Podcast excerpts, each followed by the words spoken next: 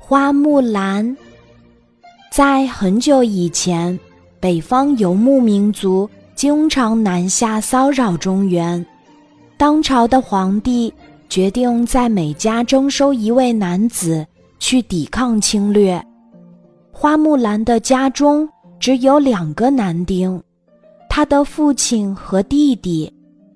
父亲曾在战场上御敌保国，但年事已高，加上从战场回来后身体已经大不如从前，没办法参加战斗。弟弟年龄又太小，衣食住行还需要别人照顾，更不用说去当兵打仗了。全家人都为征兵的事儿愁眉不展。花木兰想了很久，她说：“让我代替父亲去吧。”“不行，女孩子怎么可以参军呢？”父亲反对说。“我已经决定了。”木兰坚定地说。木兰偷偷盘起长长的头发，女扮男装离开了家乡。上战场之前。花木兰和其他士兵一样，接受了超乎常人想象的艰苦训练。他在训练中很刻苦，很多兵器操练起来轻车熟路，甚至比一般的男兵表现还要优异，受到了将军的称赞。在战场上，花木兰英勇杀敌，数次大胜敌军。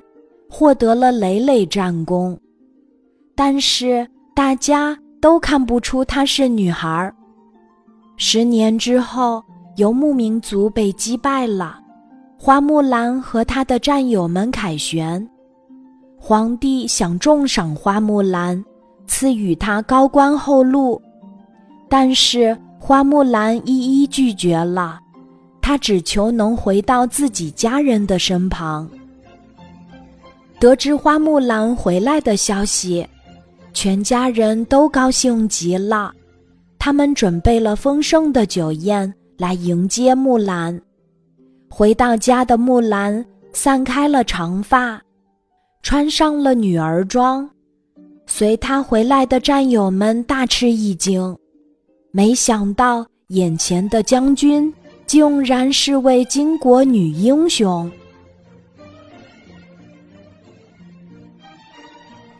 今天的故事就讲到这里，记得在喜马拉雅 APP 搜索“晚安妈妈”，每天晚上八点，我都会在喜马拉雅等你，小宝贝，睡吧，晚安。